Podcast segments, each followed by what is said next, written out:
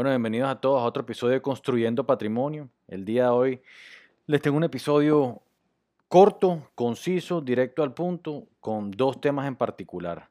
Uno viene siendo el debt ceiling. ¿Qué es el debt ceiling? Lo voy a aplicar ahorita, pero ha habido el problema que está reunido el Congreso con el gobierno, con Biden, negociando la deuda de Estados Unidos, porque se está quedando sin dinero Estados Unidos, por decirlo así. O sea, si se está quedando, está gastando más de lo que genera y, hay un debate continuo durante las últimas semanas. Lo voy a explicar, voy a explicar qué está pasando y qué puede pasar.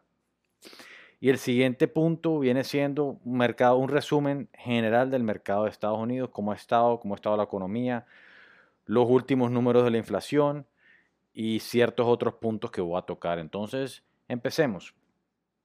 ¿Qué es el debt ceiling? El debt ceiling literalmente traduce el techo de la deuda, que viene siendo el techo que tiene el gobierno para endeudarse. Este, y este es un techo que ha venido, sido, o sea, que, lo, han, lo han aumentado más de 20 veces desde que lo crearon. lo, han aumentado muchísimas veces.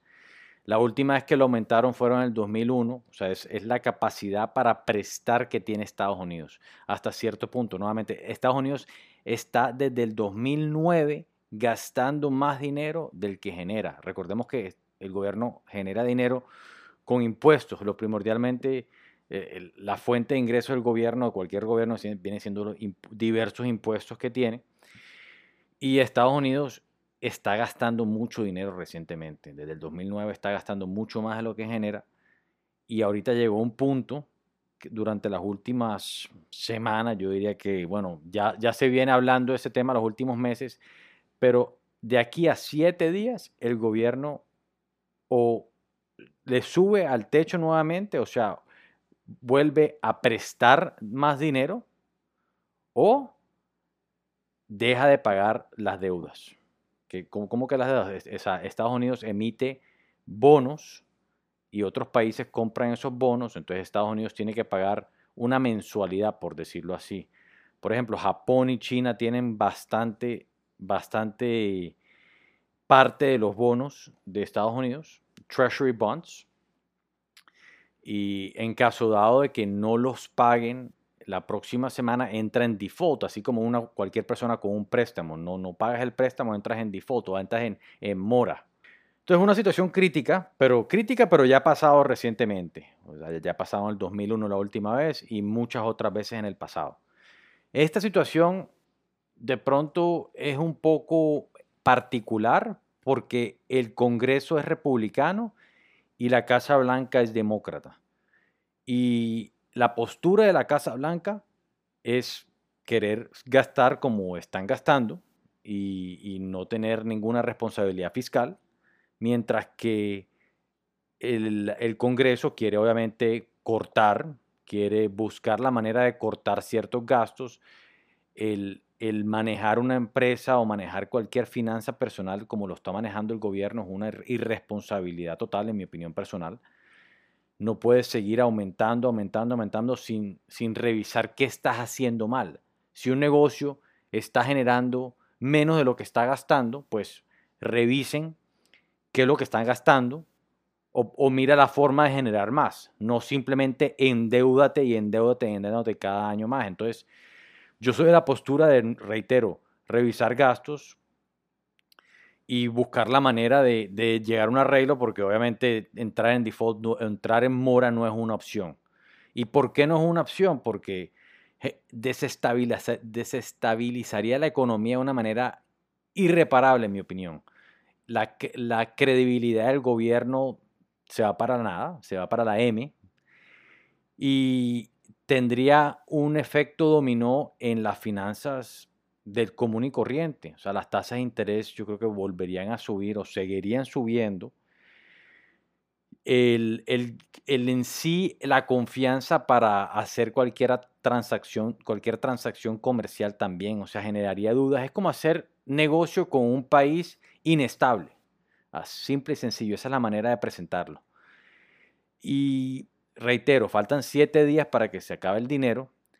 El gobierno y el Congreso eh, son también un poco irresponsables siempre llevar esto hasta al último momento, porque ha pasado anteriormente que lo llevan hasta el último momento para poder tomar una decisión. Y como la mayoría de personas creen que esto se va a solucionar, yo también creo que se va a solucionar, no creo que vaya a entrar en mora, creo que va a llegar un arreglo en la mitad y, y bueno, o sea, ojalá no entre en, mora ni entre en cualquier clase de default del gobierno.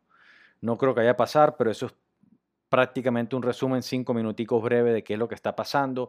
Obviamente hay mucho amarillismo allá afuera, mucha gente diciendo Estados Unidos se va a quedar sin plata y, y otras cosas. Mira, al fin y al cabo, eso no va a pasar y se va a llegar un arreglo, reitero mi opinión.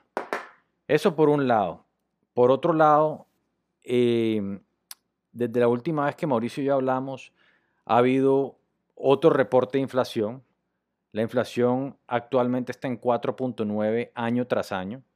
Anteriormente estaba en 5, o sea, el mes anterior estaba en 5, ahorita está en 4.9. El mercado bursátil cree, o sea, o, se cree, si uno ve eh, cualquier gráfica, ya sea SP o, Nasdaq, que de pronto ha llegado a un bottom, y el bottom fue a final del año pasado, principio de este. Muchas acciones individuales han repuntado considerablemente, es más, muchas ya tienen, ya han llegado al nivel más alto en un año. Y mucha gente especula que el bear market o el mercado, sí, el bear market ha acabado. Yo creo que, esta es mi opinión personal, va a depender mucho de lo que pase la, semana próxima con, lo de las, pláticas o, las conversaciones entre el gobierno y el Congreso. Uno, punto número dos, va, va, a ver qué pasa con el tema de la inflación. Está una curva descendente desde hace rato, desde julio del año pasado está una curva descendente. los prints de la inflación o los reportes de la inflación, pero el, año, el mes pasado estaba en 5, este mes que reportaron el mes pasado está en 4.9. Ahí el, la disminución fue muy poca. Entonces, al momento de pronto que vuelva a subir, porque yo creo que va a pasar, los mercados posiblemente reaccionan negativamente. Ahora, como yo he venido diciendo también con Mauricio en varias ocasiones, hay muchas empresas a nivel fundamental muy interesantes, muchas empresas que han sido castigadas en los últimos año y medio, un año, dos, un año y medio, que inversionistas, fondos, gente común y corriente ha venido comprando para, para, con una visión a largo plazo. Una de ellas que explotó el día de hoy, estoy grabando esto el 25 de mayo en la noche, y una de ellas que explotó hoy y que ha venido repuntando increíblemente es Nvidia, este es el último tema que vamos a hablar aquí. Nvidia es un chip manufacturer, es manufactor, manufactura los chips, los semiconductors, chips para tecnología de inteligencia artificial y Nvidia hace seis meses estaba tradeando a 120 dólares la acción. Hoy cerró por encima de 380. Estaba leyendo un artículo que ha sido el large cap o la empresa grande que más ha subido a nivel de market value en un día. Subió casi 30% el día de hoy. Es una locura. Todo por el hype o por, por la popularidad que tiene en este momento el tema de inteligencia artificial. Eh, superó los, los números que reportó en el primer cuarto, pero lo que le llamó la atención al mercado y a todas las empresas financieras que le pusieron un target price o un precio target muchísimo más agresivo a la acción fue que en el segundo cuarto proyecta vender como el doble del estimado, una, locura así, todo derivado a la popularidad de, los chips de inteligencia artificial. Mucha gente se preguntará, bueno, ¿qué, ¿qué, es de inteligencia artificial? La inteligencia artificial surgió, nuevamente, género, surgió mucha popularidad hace aproximadamente seis meses con ChatGPT, la página donde, donde, pues, mucha gente seguramente escuchando la ha utilizado. Uno escribe cualquier cosa, te responde. Pero esa es eso es una, es un abrebocas de lo que viene con inteligencia artificial.